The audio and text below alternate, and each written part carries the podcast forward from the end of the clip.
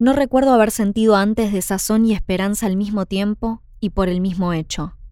Mamá también parecía perdida en cavilaciones, y a mí la emoción se me escurrió con el primer semáforo, cuando entré en el torbellino oscuro del meollo mental.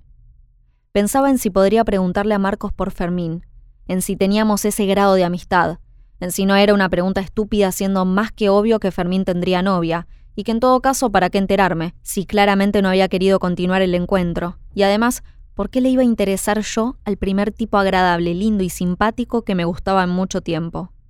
Entonces mamá suspiró, exhalando sus propios pensamientos oscuros, y vi que se fijaba en un grupo de mujeres jóvenes, estudiantes universitarias, que charlaban y reían con sus apuntes desplegados sobre la mesa de un café. Está sobrevalorado, le dije. No creo, me contestó y dejó de mirarlas. Le pregunté cómo había seguido la entrevista con el licenciado después de que me fui. Como si yo también me hubiera ido, me contestó. Mariana y Praetoria se habían puesto a charlar, café mediante, y la habían dejado de lado.